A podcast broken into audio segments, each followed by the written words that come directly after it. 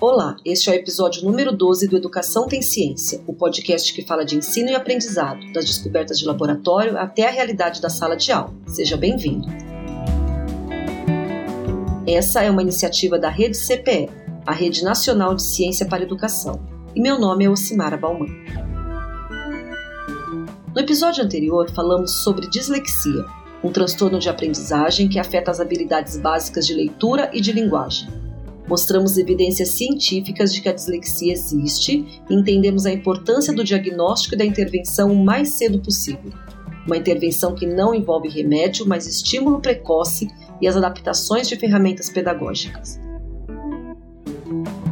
Hoje vamos falar sobre o ensino da matemática, essa disciplina que é um desafio para nós brasileiros. Você sabia que apenas 5% dos alunos da rede pública brasileira terminam o ensino médio com conhecimentos adequados de matemática? Por que, que isso acontece e como os professores podem atuar diante desse cenário? Para conversar sobre isso, estamos com o professor Vitor Geraldi Raase, que atua no Laboratório de Neuropsicologia do Desenvolvimento da Universidade Federal de Minas Gerais, estudando dificuldades de aprendizagem da matemática. Também está com a gente o Tiago Fortunato, que é professor de matemática da Rede Municipal do Rio de Janeiro.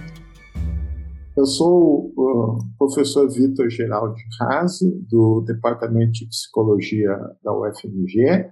Eu trabalho no Laboratório de Neuropsicologia do Desenvolvimento há 25 anos já. E há uns 12 anos nós começamos uma linha de pesquisa sobre dificuldades de aprendizagem da matemática no qual nosso interesse maior é, são os mecanismos cognitivos, genéticos, emocionais envolvidos na aprendizagem da matemática, principalmente na transição da educação infantil para o ensino fundamental 1. Bem, eu sou o professor Tiago Fortunato, sou professor da, da Rede Municipal do Rio de Janeiro. Na Rede Municipal do Rio de Janeiro eu trabalho na, na Escola de Formação Paulo Freire, que é uma escola que faz formação continuada com os professores regentes da rede e sou professor regente na, na Prefeitura Municipal de Niterói, onde sou professor lá de turmas do Ensino Fundamental 2. É um prazer estar aqui. Já quero começar perguntando para o professor Razi um pouco sobre a tal da ansiedade matemática, né? Professor, conta um pouco para gente como que é isso, né? Como que é o diagnóstico, por que que existe, se é uma coisa muito brasileira ou se é um, acontece por aí, por outros países também? Primeiro, eu vou comentar um pouquinho sobre a importância da matemática. Né? Na nossa sociedade, matemática é cada vez mais importante. Todos os países estão especialmente preocupados com a formação de profissionais né, capacitados nessa área que se chama STEM, né, que é Science, Technology, Engineering, Mathematics. Né? Isso é uma dificuldade porque, é, do ponto de vista econômico, né, essas áreas têm uma importância cada vez maior para os países, né, é, pessoalmente os salários são maiores, né, quanto mais matemática a pessoa souber, melhor é o, é o salário dela, né. Então existe uma, um reconhecimento crescente da importância da, da matemática. Existem dados também mostrando que as dificuldades com matemática na idade adulta se associam com problemas né, de desemprego e, e, e renda menor, né, e também com problemas de saúde mental, né, de transtornos uh, psicopatológicos. A matemática é considerada pelos próprios alunos e pelos professores também como sendo a matéria mais uh, difícil do currículo. Existem dados de pesquisa sobre isso, né? E é, surgiu esse conceito né, de ansiedade matemática, que na verdade ela é um, uma forma de fobia. Né? Ela é uma ansiedade que tem um objeto específico, né, que é o medo da matemática, e ela se manifesta em vários níveis. Né? A pessoa tem no nível cognitivo, pensamentos negativos em relação à matemática, atitudes negativas, ela não gosta de matemática, ela acha que ela não tem competência para aprender matemática. Do ponto de vista afetivo, a pessoa fica ansiosa, tem sentimentos né, negativos em relação a matemática sofre né, por causa da matemática. Do ponto de vista fisiológico, a pessoa pode ter taquicardia, tremor, sudorese, diarreia, uma série de manifestações. A ansiedade matemática ela não é um transtorno psiquiátrico reconhecido, mas ela é um fator é, importante do ponto de vista do desenvolvimento e da educação, porque ela atrapalha a vida né, de muitos jovens né, que acabam, é, vamos dizer assim, perdendo oportunidades de aprender matemática ou de seguirem carreiras em que eles poderiam ter um resultado econômico é, melhor. Né? Existe uma, uma associação entre dificuldade de aprendizagem da matemática e ansiedade matemática, mas nem todo mundo que tem dificuldade tem ansiedade, porque nem todas as crianças que têm dificuldade percebem que elas têm dificuldade. E um certo nível de ansiedade com a matemática ela é importante. Existem pesquisas mostrando que até os matemáticos profissionais com alta habilidade se sentem vamos dizer assim, desafiados, têm algum nível de ansiedade com é, atividades matemáticas, principalmente os famosos probleminhas matemáticos verbais, os problemas narrativos. Né? Então, a ansiedade matemática é um fenômeno bastante comum e é, merece né, atenção, tanto do ponto de vista de pesquisa, quanto do ponto de vista de educadores, do ponto de vista clínicos, né? A gente, como neuropsicólogo, atende muitas crianças é, que não têm dificuldade cognitiva, elas às vezes vêm consultar simplesmente porque ficam muito ansiosas, né? Em relação especialmente à matemática. Ô, Tiago, e quando o professor conta tudo isso, né, das consequências dessa dificuldade, dessa ansiedade, a gente vê a importância do professor, né? Você, é, você recebe esses estudantes do começo do Fundamental 2 e muitos deles, né, quando a, criança está terminando o Fundamental 1, tem aquela, né, ela escuta, olha, até agora é uma professora só, no que vem você vai ter um monte de professor e vai ter aula de matemática. Matemática é difícil. Aí a criança tem 10 anos e já está sabendo que ela vai ter uma disciplina muito difícil que vai chegar por ali com o professor só para isso. Como é que você lida e como é que a gente faz para evitar e ajudar essas crianças não criarem essa, essa ansiedade, esse medo da disciplina? É, é muito interessante. Tem uma, uma perguntinha que os alunos fazem que é muito característica quando eles chegam no sexto ano, que é assim, professor, é esse ano que eu vou aprender a tirar raiz quadrada? Eles já estão ansiosos porque alguém já disse para ele que, olha, esse ano vai chegar uma raiz quadrada e você vai, tem que aprender, tem que prestar atenção. Então é muito comum isso, essa ansiedade, até porque ela vem linkada não só com essa mudança é, de estrutura escolar mesmo. Além disso, geralmente ela vem com uma mudança de escola, de ambiente, né? Então é muito comum o aluno terminar o quinto ano numa escola e ir para o sexto ano em uma outra escola que, que também é nova. Então é, é mais um fator de novidade. Às vezes as crianças, os coleguinhas são novos, enfim. E eu acredito que para a gente conseguir é, alcançar essas crianças, né, para que elas para diminuir o efeito dessa ansiedade, né, a gente precisa primeiro conhecer muito bem é, como que elas chegam, fazer uma diagnose mais mais precisa possível, é, e também focando nas habilidades que eles já trazem, né, para que as atividades que eu vá planejar também tentem contemplar as, as habilidades que eles já têm, que eles se sentem mais seguros, né?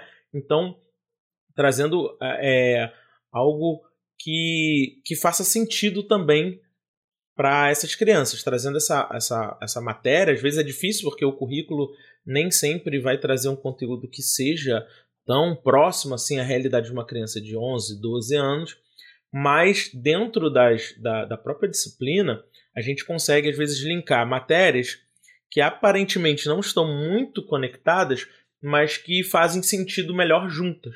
Né? Vou dar um exemplo. A gente às vezes vai falar de ângulo. E às vezes você vir só com essa, essa, esse contexto, né? Ah, vamos construir um ângulo de tantos graus. Isso fica meio sem sentido para a cabeça da criança. Mas às vezes você já trouxe um, um, outro contexto, por exemplo, lá da estatística. Você conversou com os alunos. E aí você quer fazer um gráfico de pizza, vamos supor. E aí você já pode usar essa construção de ângulo como contexto para construir uma atividade mais significativa. Então, Acredito que essa construção de atividades cada vez mais significativas vão trazer uma tranquilidade maior para o aluno, porque ele vai saber que é algo que faz sentido, que tem um contexto, vai ajudar ele a entender um pouquinho melhor esse raciocínio matemático, esse aumento da abstração, né? Então, acredito que seja por aí. Quando o Tiago fala dessa questão do contexto e do que ele já tem, de como ele vai construindo, professor, é, eu pensei no que o senhor disse na apresentação, né, do estudo dos, do que está envolvido no, no, aprendizado de matemática desde o infantil pro Fundamental 1. Eu queria que você falasse um pouquinho disso, Vitor, o quanto a gente pode usar essa questão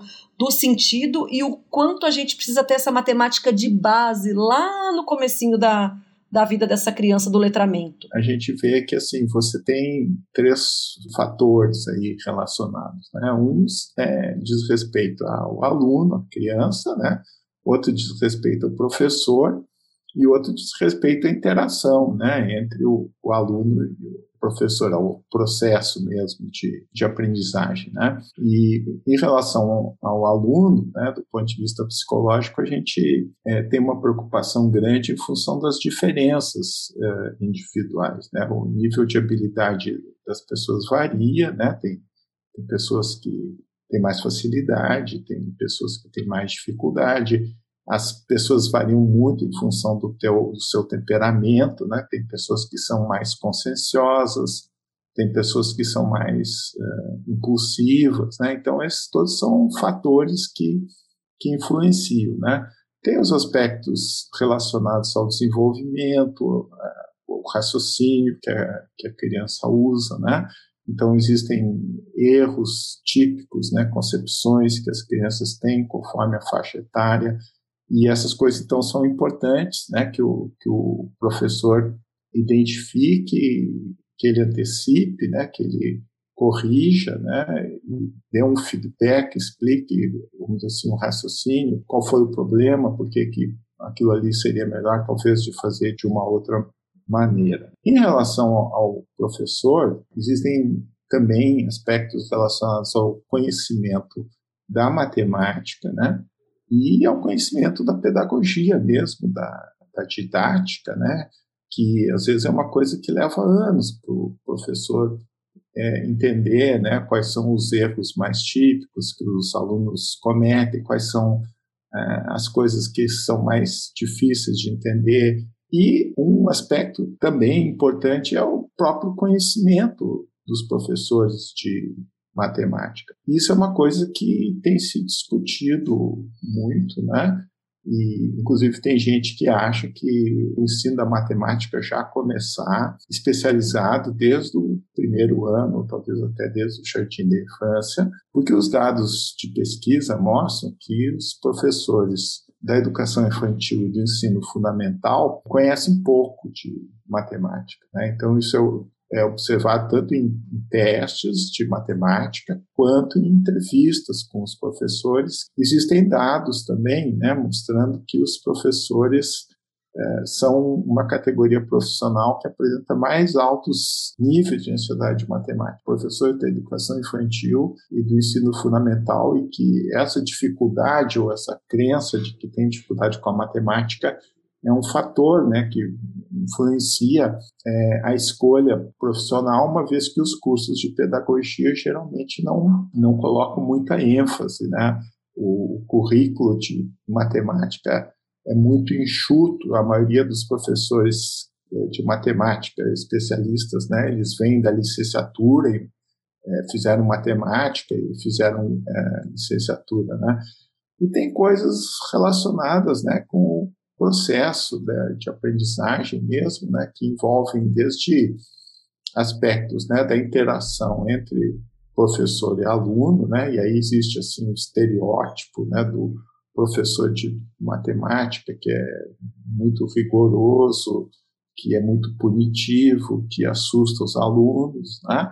E eu observo também assim uma certa dificuldade com a organização do, do currículo, como ele é concebido atualmente, que é um currículo baseado no que o pessoal chama de competências, que não são claras, né? não se sabe muito bem o que são essas competências, e o coitado professor tem que se virar Eu acho que os países, né, como por exemplo a Finlândia, eles focam mais em habilidades, em coisas mais simples. Né? A gente tem dados de pesquisa mostrando que essas habilidades que a criança aprende né, no jardim da infância, no primeiro ano, a ideia é de que menos é mais. Né? Então, quanto menos complicada a coisa for, né? quanto mais você trabalhar as coisas bem basiquinhas, como contar, como a composição aditiva, relações entre as partes e o, e o, e o todo, trabalhar com quantidades pequenas né, é, por mais tempo, isso acaba tendo um resultado a longo prazo é, melhor, que é o, o que pelo menos o que eu tenho visto, né, que acontece nesse país, né. Ô, Tiago, a partir do que o professor Vitor falou, eu quero te perguntar várias coisas. A primeira, ele estava falando sobre a questão da formação do professor, né, desse professor que até o quinto ano é professor formado em pedagogia e que é aquele professor que, né, normalmente não teve uma boa formação de matemática na escola, dele fez um curso de humanas, ele chega para dar aula de matemática, né, letramento numérico, e o coitado também sabe muito pouco de matemática, fez um curso de humanas e tal. É, então eu queria que você contasse um pouco sobre a formação de professores. Quais as carências e os desafios desse professor né, do, do Fundamental 1? Essa é só a primeira, depois eu faço outras. É, recentemente a gente teve uma demanda muito grande devido à, à pandemia, de adequação do conteúdo para um, uma metodologia online, vamos dizer assim. Mas a real é que o professor tinha muita dificuldade de como que ele ia gerir as turmas deles ou como ele ia dar aula à distância. Então, saindo um pouco desse contexto, a demanda que aparece bastante é um pouco direcionada a repertório, né, de como ensinar uma coisa. Porque muitos professores eles replicam exatamente o método ou procedimento que ele aprendeu quando ele era estudante para os alunos dele. Então ele repete aquilo e vai virando um círculo vicioso, né? Ele aprendeu daquela forma, ele ensina daquele jeito e aquilo vai se mantendo como a, vamos dizer, a forma correta de se fazer uma determinada coisa, né? E aí falta às vezes repertório quando o estudante não consegue, ele não conseguiu compreender, ele teve dificuldade e aí muitas das vezes o que acontece é que ele repete a mesma coisa que ele falou antes mais lento ou dando, mudando os números, mas é a mesma coisa, é o mesmo procedimento.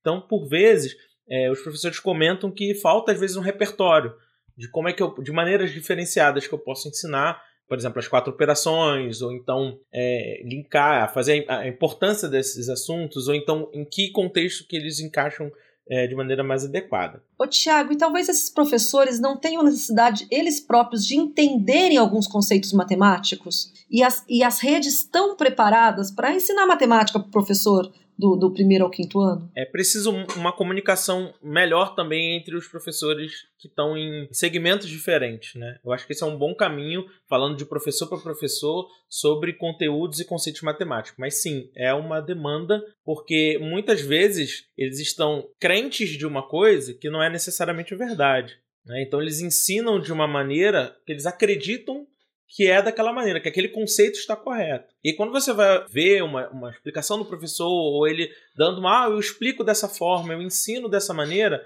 você fala, calma aí, tem algumas coisas aí que não são muito. Não, não são verdadeiras, né? Matematicamente falando, ou elas são incompletas ou inconsistentes. Mas às vezes eu percebo que o professor ele não tem, é, às vezes essa, ele não sabe que isso está errado. É um, é um ponto muito importante essa busca das definições, de como que é a estrutura matemática ela está ela tá sedimentada, ela está concretizada no, no currículo. Parece que é muito sintomático, né? Se a gente não aprende no começo, o aluno ele já cria né, aquela apatia e isso continua, né? Aí nisso eu queria que você contasse um pouco da sua história. Como é que você virou professor de matemática?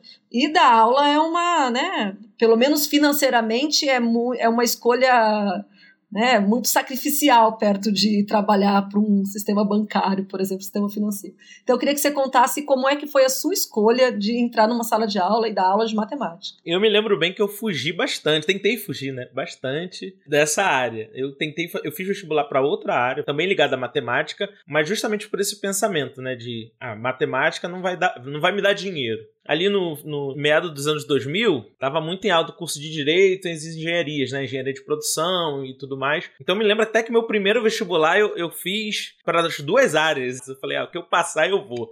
e acabei não passando para nenhuma das duas, porque era uma loucura se estudar tudo, né? Depois passei para engenharia. Numa das conversas com os professores, muitos falavam que me olhavam para mim e viam como alguém que ensinava, gostava de ensinar. Então eu falei, é realmente é uma característica que eu estou negando há muito tempo.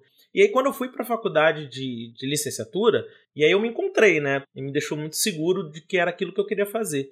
Então, é, isso prova um pouco essa teoria que você falou, né? Que as pessoas que têm essa. que gostam dessa área de matemática, de, de raciocínio lógico e tudo mais, eles tendem a ir de qualquer forma para outras áreas, assim, engenharia, hoje em dia muita computação, mas dificilmente elas vão direto para a licenciatura, né? Tento oportunizar é, para que os alunos também comuniquem para os outros a partir da linguagem deles que pode ser muito mais eficaz do que aquela que eu estou passando. Cada vez mais, quanto mais velho eu for ficando, né, mais vou me desconectando daquela faixa etária, daquela linguagem que o pessoal está usando. É forma mesmo de se expressar. E não só de um aluno para outro, mas às vezes um trabalho em grupo, pedir para que um grupo faça orientações para que outro grupo é, represente alguma coisa, ou então é, construa uma figura geométrica, vamos, vamos dizer assim. Então, até essa instrução quando eu vejo os alunos fazerem, né, passarem uma essa instrução, eu falei, caramba, eu nunca ia passar, eu nunca ia pensar em escrever dessa maneira. E entre eles eles super se entendem e faz super sentido entre eles. Então, pouco dessa experiência eu carreguei para minha vida profissional. Vitor, agora pegando até um pouco de base isso que o, que o Tiago falou, né, de aprender em pares e tal, eu queria que o senhor voltasse um pouco na questão mais conceitual dos mecanismos envolvidos nessa aprendizagem da matemática. Quais os mecanismos envolvidos e o que isso impacta para o resto da vida de, ou, de outras habilidades, né? A gente quer que as crianças tenham raciocínio lógico, né? Mas isso tem tudo a ver com, com o aprendizado primeiro, né, de, de matemática. Como isso tudo se relaciona? Bom, assim, aritmética, né, é, tal como a gente aprende na escola, ela é um, um artefato cultural recente. Né, é um, uma invenção que apareceu em algumas culturas e em outras culturas não. É, então, a gente tem mecanismos cerebrais inatos né, relacionados com a percepção de quantidade, mas nem todas as, as culturas têm numerais uh, simbólicos, uh, verbais e arábicos como uh, se desenvolveram né, em, em, algumas culturas. Então, aqui no Brasil mesmo tem duas tribos de índios fam famosíssimas, né, que são os Munduruku e os Pirahã, também algumas tribos de aborígenes e tribos de Kung San na África do Sul, que eles têm essa noção que a gente chama de numerosidade não simbólica, mas eles não têm numerais verbais. Eles contam assim, um, dois, três, muitos. Então, eles conseguem discriminar verbalmente quantidades uh, pequenas. Né? Então, esse processo de aprendizagem da matemática, né, ele é, envolve a partir dos dois, três anos de idade, uma interação entre um sistema primitivo visual, que permite a gente, através da atenção individual os objetos, esse sistema de representação aproximada da quantidade e a linguagem. Né? E a linguagem entra aí os codificadores, que é maior, menor, antes, depois, esse tipo de preposição e advérbio, né? Que vai se, vai se utilizando. E a partir dos dois anos de idade, a criança começa a recitar a série da Cotar. Ela começa a recitar um, dois, três aí, mais ou menos em torno dos três anos de idade, ela consegue é, entender que existe uma ordem fixa e começa a ter ideia de que essa ordem está representando a quantidade. E aí, devagarinho, a criança dos três ou cinco anos, mais ou menos, ela vai passando né, por um, uma série de fases né, que se chama de é, conhecimento parcial. E aí a criança começa a induzir, ela começa a inferir que existe uma coisa que é a cardinalidade, ou seja, que o último numeral recitado na série, né, ele vai representar a quantidade de elementos no conjunto.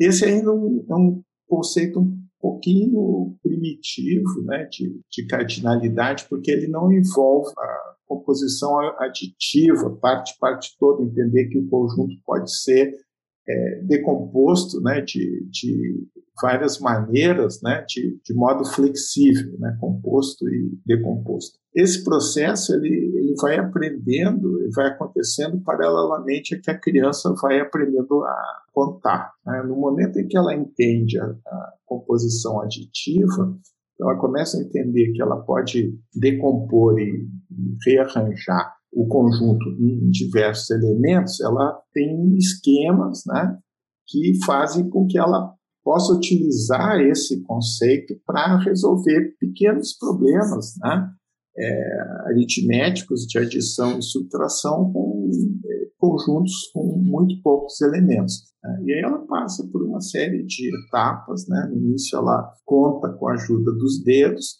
depois ela começa a contar apenas é, verbalmente, né, sem precisar, ou fazendo um uso subreptício é, dos dedos, né? Aí com a experiência, né, que se desenvolvem os fatos aritméticos, né, que são associações entre os, os problemas e os resultados, né?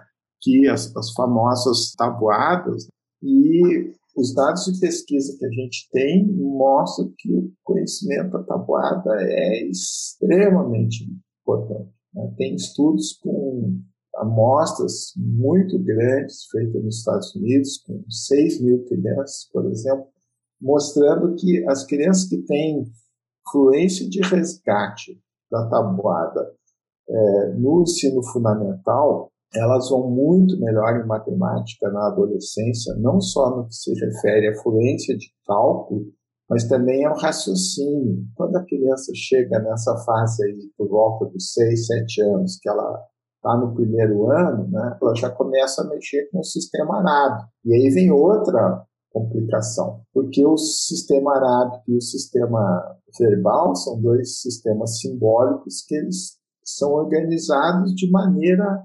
semelhante, mas não totalmente igual. Tá? Então, o sistema verbal você tem é, um repertório de palavras, mas assim, de itens lexicais, e esses números são combinados, né, por duas, dois princípios sintáticos, né, que é o princípio da regra de adição e a regra de é, multiplicação, né. No sistema arábico, esses essas mesmas duas regras sintáticas, né, da adição e da multiplicação, elas são sinalizadas pelo código posicional, pelo valor posicional. E aí vem uma coisa que deixa as crianças doidinhas, que é o zero, né? porque o zero ocupa, existe um slot, né? Um, por exemplo, o número é, 128, né? Você tem lá três slots, três casas, né? E você vai colocar um, dois, oito. Agora, o número 108 tem uma casa que vai ficar vazia e que você vai ter que usar o zero. Então, isso é uma coisa que atrapalha as, as crianças. Né? E aí, uma das coisas que a gente tem visto né, é que os países né, que as crianças vão melhor são os países que vão mais devagarinho, que não começam a trabalhar com números muito grandes desde o início, que dão tempo né, para as crianças consolidarem. Né? Então, isso é uma coisa que a gente tem que levar em consideração também. Eu posso comentar uma coisinha sobre o que o Vitor falou, que é interessantíssima, que é da, da, experiência da formação, sobre essa questão, por exemplo, que ele falou do 108. Né? É muito comum é, você pedir para a criança dizer quantas dezenas, quantas unidades e quantas centenas tem o um número. O professor ter já visto essa, essa atividade. E aí é, é, é normal o professor aceitar a resposta de que o 108 não tem nenhuma dezena. E aí fica. E isso é uma das coisas que eu tinha comentado que não estão necessariamente corretas. Na verdade, esse número tem 10 dezenas. E por isso ele tem uma centena. E é por isso que não cabe, não tem algarismo para se colocar ali, Mas na verdade. Aí, aí você vê a própria dificuldade do professor. Exatamente, né? exatamente. Porque ele aceita numa naturalidade, ah, esse número tem zero dezenas. Não, calma lá, o 100 não tem como ter zero dezenas, uhum. porque o 100 são 10 dezenas. Então, na verdade, esse número ele tem, é, ele tem uma centena, que são 10 dezenas, mais 8 unidades. Então, se isso, quando isso não fica claro ou passa batido, ele vai carregando essa dificuldade de identificar o número e a posição para o resto da vida, né? A gente está falando sobre né, coisas mais simples e aprendizado, e a gente vem do momento de pandemia, as crianças ficaram um ano fora da escola, os professores aprenderam é, um pouco mais a, a usar tecnologia, né? Porque não houve outro jeito. E aí eu queria é, que a gente conversasse um pouco se esse uso da tecnologia também pode ajudar no, no aprendizado da matemática. Tiago, você que tem muito contato com, né, com crianças, com adolescentes, e eles estão muito ligados né, nos apps e em jogos. Como é que a gente consegue é, usar essa, essas novas ferramentas para ajudar no, no, no, aprendizado e no interesse pela matemática? É muito interessante você levantar esse ponto, porque no início da pandemia, quando começou-se a colocar essa questão da tecnologia, eu me lembro que alguns colegas tinham uma preocupação do seguinte: de que isso poderia vir a substituir é, as classes tradicionais e tudo mais. Era um, um, assunto que aparecia de vez em quando. Com o andar da carruagem, a gente percebeu que, na verdade, isso reforça a necessidade da sala de aula. Aconteceu o efeito oposto, né? De que achasse que, assim, ah, não, agora vai ser normal a gente fazer as salas de aulas virtuais, as atividades à distância, sendo que, na verdade, é, isso, na verdade, reforçou a necessidade de estarmos juntos em sala de aula para que esse ensino ocorra de maneira mais eficiente. E nesse contexto, eu acho que o que fica é a, é a, possibilidade de quem teve mais contato, né, de quem conseguiu aprender bastante, de complementar aquilo que é feito em sala de aula. E nessa, nesse contexto de complementação, aí você tem uma série de estratégias que podem ser adotadas. Né? Um exemplo né, programação, né, mesmo que ainda é, sem ser literal, né, hoje a gente tem a programação visual, que é uma, uma forma de você fazer a programação conectando blocos, né, e aí você tem a questão do valor, dos números, da, da, da aplicação de conceitos numéricos, enfim, é um dos exemplos, mas, sobretudo, né, eu acredito muito na ajuda do professor, na mentoria do professor, em relação a, a, a que o aluno faça pesquisas cada vez melhores e mais adequadas para ele. Né? Eu acho que os alunos do ensino fundamental 2, principalmente, eles têm muita dificuldade de fazer pesquisas. Pesquisar na internet, filtrar os dados que todos nós, né? Hoje a gente vive a era da fake news, né? E a gente às vezes se demora e compartilha uma coisa que não é necessariamente verdade, enfim mas tem, também ter essa orientação em relação aos alunos à pesquisa. Né? Esse exercício de ir na, na, na internet, enfim, às vezes conseguir um, um assunto, um, um, conteúdo que vai explicar a mesma matéria de uma maneira diferente do que o professor está falando e que o professor vai estar tá ali como papel de mentor orientando para dizer isso aqui funciona, isso aqui é verdade, né? Matematicamente isso aqui faz sentido. Você pode aplicar isso para os alunos mais velhos, né? Mas eu acredito muito nessa questão da pesquisa porque eu vejo que os alunos ainda têm muita dificuldade de pesquisar. Não, não, faz, não faz mais sentido, às vezes, o aluno chegar na sala e depois de uma discussão, de, de da apresentação do conteúdo, ele não saber a existência de alguns termos, né? se isso está tão amplamente divulgado. Então, às vezes, uma estratégia de sala de aula invertida, onde a gente inicia é, com alguns assuntos, uma pesquisa anterior à aula, para que ele já chegue com as dúvidas, enfim. Em matemática, isso se mostrou e tem se mostrado bem efetivo é, em relação às turmas híbridas, né? Eu queria um exemplo, porque quando a gente fala de a gente fala em sala de aula invertida, em algumas disciplinas parece que é tão mais natural, né? Tipo, em história, você lê sobre isso, depois a gente discute. Em matemática, como é que a gente. Eu queria uns exemplos, até para o professor que está escutando a gente, que tipo de conteúdo dá para a gente fazer essa sala de aula invertida? Que ele já entenda um pouco e leia um pouco antes. Bom, estou falando com alunos um pouco mais velhos, né? Oitavo ano, sétimo ano, eles já conseguem pegar algumas partes da matemática né, e fazer uma pesquisa muito parecida com o que é feito em história com assuntos que têm uma características mais taxonômicas, por exemplo, né, que é uma coisa do currículo de matemática. Classificação de triângulos, vamos supor. É um assunto que ele é, ele é mais visualmente você consegue caracterizar, você tem as definições do que, que é aquele triângulo, como é que ele se caracteriza. Isso já é um ponto inicial mais interessante do que o professor parar e escrever todo aquele conteúdo e começar a partir dali. O aluno nunca viu aquilo, não parou para pesquisar, não é, tá, o primeiro contato é com o professor colocando na tela. Né? Então ele pode encontrar isso de uma, num site que esteja lá todas essas definições, ele consiga fazer a leitura, ou então ele pode achar um vídeo na internet de alguém explicando isso e ele ter já esse entendimento. Que era uma outra coisa que era interessante, que era o professor que falava assim: caramba, dormi, professor, acordei youtuber, né? Eu preciso ter uma produção que é, é, chame a atenção do meu aluno, que, que faça com que ele se envolva com o conteúdo que eu estou produzindo, e às vezes isso já estava pronto por um outro professor que já tem essa característica. Nem todos os professores eles são youtubers, né? Conseguem fazer, é, ter essa questão de editar vídeo, áudio, deixar isso tudo num, numa linguagem bacana. E às vezes tem outros professores que têm essa, vamos dizer assim, essa característica. E às vezes isso pode ser um ponto importante. Às vezes não, é um ponto interessante para que o aluno já chegue com esse, com esse conteúdo já de alguma maneira estruturado e ele já venha com as dúvidas, né? Já venha, ué, por que, que é diferente? O que, que é igual? Ou então as perguntas que você vai fazer vão fazer mais sentido, né? Ou, ou são perguntas de maior profundidade, né? Quais são as diferenças? Já que a gente já pesquisou, qual é a diferença de um para o outro? Vamos elencar e tudo mais.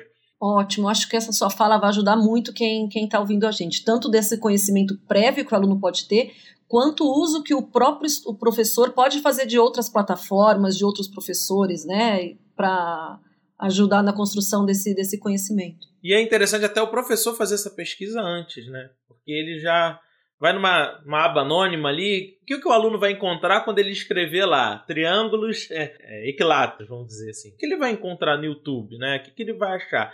E é interessante, às vezes eu usava o Forms para fazer até é, que os alunos explicassem um pouquinho é, o que, que ele achou de interessante no vídeo. Por que, que aquele vídeo, dentre tantos que existem no YouTube, ele parou para ver? Porque ele era curto? Porque ele foi objetivo? Porque ele foi claro? A linguagem estava adequada? Então, ele começar a observar características, por exemplo, de um vídeo explicativo que para ele faz mais sentido e que a partir dali ele pode ter algum tipo de padrão e um filtro, né, na verdade, para aquilo que ele vai considerar como conteúdo relevante, né? aquilo que ele vai, quando ele precisar buscar, aquele conhecimento, ele já tem uma ideia de o que, que faz mais sentido para ele. A gente faz isso, por exemplo, o tempo todo. Quando eu quero saber como fazer um, um sei lá, um empanado de frango, eu vou lá no YouTube, olho um vídeo, vou ver que tem um, um, cara fazendo com os ingredientes que eu nunca vou ter. O outro vai ter um ingrediente que eu já tenho em casa, ou que eu já estou acostumado, e eu vou ver como é que ele fez. Enfim, é, fazendo esse, essa comparação né, entre uma receita de bolo, que é o que às vezes a gente fala que é na matemática, né, um procedimento é uma receita de bolo, mas é só para via de comparação do que são características de um conteúdo digital que fazem sentido e que são relevantes para mim como estudante. Então, começar a criar essa consciência no aluno. Professor, tenho uma dúvida que eu quero que a gente converse agora, só para que todos os professores que estejam ouvindo também né, fiquem seguros quanto a isso. As meninas conseguem aprender matemática tanto quanto os meninos, não é, professor Vitor? É o seguinte, as meninas vão tão bem na matemática quanto os, os meninos. Né? Existe um preconceito, um estereótipo, né? de que meninas têm dificuldade com matemática, isso não tem fundamento, ao contrário. Tá?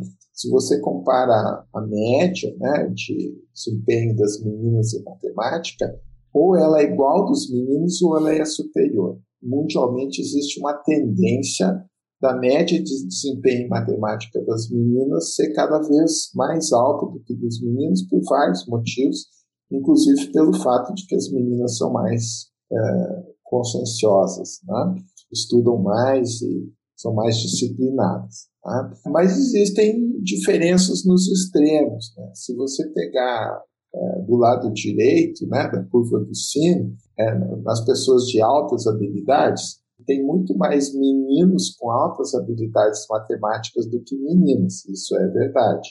Por outro lado, se você pegar do lado esquerdo da curva de habilidades, você vai ver que tem muito mais meninos né, do sexo masculino com dificuldade de aprendizagem da leitura e da escrita do que, do que meninos.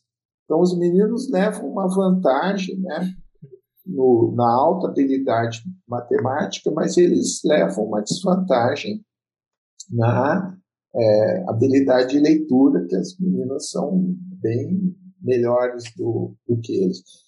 Agora, existem, então, né, é, questões uh, sociais, né, estereótipos, né, E uma coisa que existe sim é que as meninas são mais ansiosas em relação à matemática e que isso é, às vezes atrapalha um pouco o desempenho dela, pode atrapalhar em termos da escolha vocacional, né? E, e existe um efeito assim de transmissão da ansiedade matemática dos adultos para as crianças. Então tem estudos mostrando que se a mãe tem ansiedade matemática e trabalha, faz o para casa com o menino, ela passa para os meninos a ansiedade matemática. Então, isso é um, uma questão importante que a gente tem que pensar. Né? Existem também é, estratégias né, que são usadas. Né? Uma estratégia que é usada é assim: antes de fazer a prova de matemática, um dia antes, pedir para a criança escrever o que, ela está sentindo em relação à matemática, os sentimentos dela, né? e aí questionar, né, vamos dizer assim, a veracidade daqueles uh, sentimentos. Né? Uma outra coisa que funciona é fazer testes que não valem nota, né? só para exercitar, né? para aprender. Isso na, na, psicologia né? se chama dessensibilização, de maneira que a pessoa vá aprendendo a lidar com aquela situação aos pouquinhos, né? Agora, isso também é uma coisa que é mais fácil falar do que fazer, porque você individualizar o, o, o currículo, né, que é essa ideia, que é um conceito importante da psicologia, que é a aprendizagem sem erro, né, que você vai dosar o currículo de maneira que ele esteja ao alcance da criança é, com um pequeno esforço, mas isso exige uma avaliação formativa, né? A professora tem que entender o que, que a criança sabe, o que, que ela não sabe, que tipo de erro ela está cometendo, qual é o raciocínio que ela está tendo que faz com que ela leve a, a tal erro. Né? E isso, né, às vezes, pode ser bem, bem complicado. Eu queria agora, Tiago, pedir para você, de forma bem sintética, dar umas dicas para o professor que quer aprender um, pouco mais de matemática e conseguir passar isso melhor para os alunos? Eu acho que muito do que a gente falou aqui tem a ver com, com as dicas, né? A questão do concreto, trabalhar o concreto sempre que possível, se possível, é, para aquelas matérias mais chaves, né, mais importantes, é, tentar criar algum tipo de evento que cria uma expectativa positiva para aquilo. E e em relação a conteúdo matemático, dependendo da, da, da, instituição que você trabalha, né? Mas eu acho que é um, pouco. tem que ter essa busca também do professor, é, dos conceitos, se eles estão bem de, determinados, se eles estão bem é, sedimentados na cabeça dele, se ele sabe exatamente aquilo que ele está falando, principalmente o professor do Fundamental 1, desses conceitos, essa parte mais chata mesmo, mas que ajuda muito o professor a entender até as dúvidas dos alunos. E, e, também muito importante é a questão de tentar acompanhar é, as novas maneiras, né? Aquela, aquelas metodologias que estão mais adequadas, né? mais, mais recentes. Né? Então também está atento, buscar uma atualização né, em relação às metodologias de ensino de matemática. Professores, eu agradeço muitíssimo a colaboração de vocês, a disponibilidade. Prazer Falou. conhecer, Vitor. Prazer, Tiago. Muito Tudo prazer. de bom. Ah, foi bom, muito bom, gostei muito. Depois dessa conversa, dá até vontade de aprender mais matemática, não é mesmo? Mas o fato, como vimos, é que melhorar os nossos índices de conhecimento de matemática implica em capacitar os professores para o ensino da disciplina, principalmente aqueles que atuam nos anos iniciais do ensino fundamental. Ao mesmo tempo, precisamos ajudar os estudantes a vencer o medo da matemática. Cada menina e cada menino tem o direito e o potencial para aprender. O futuro de todos eles e o futuro do país depende disso. Esse foi o episódio número 12 do Educação Tem Ciência. Se você está gostando do nosso podcast, tem elogios, críticas ou sugestões, manda uma mensagem para a gente no e-mail comunicação@cienciaparaeducação.org. Tudo junto e sem acento. Para facilitar, também colocamos o endereço do e-mail nas notas deste episódio. Queremos ouvir a sua opinião.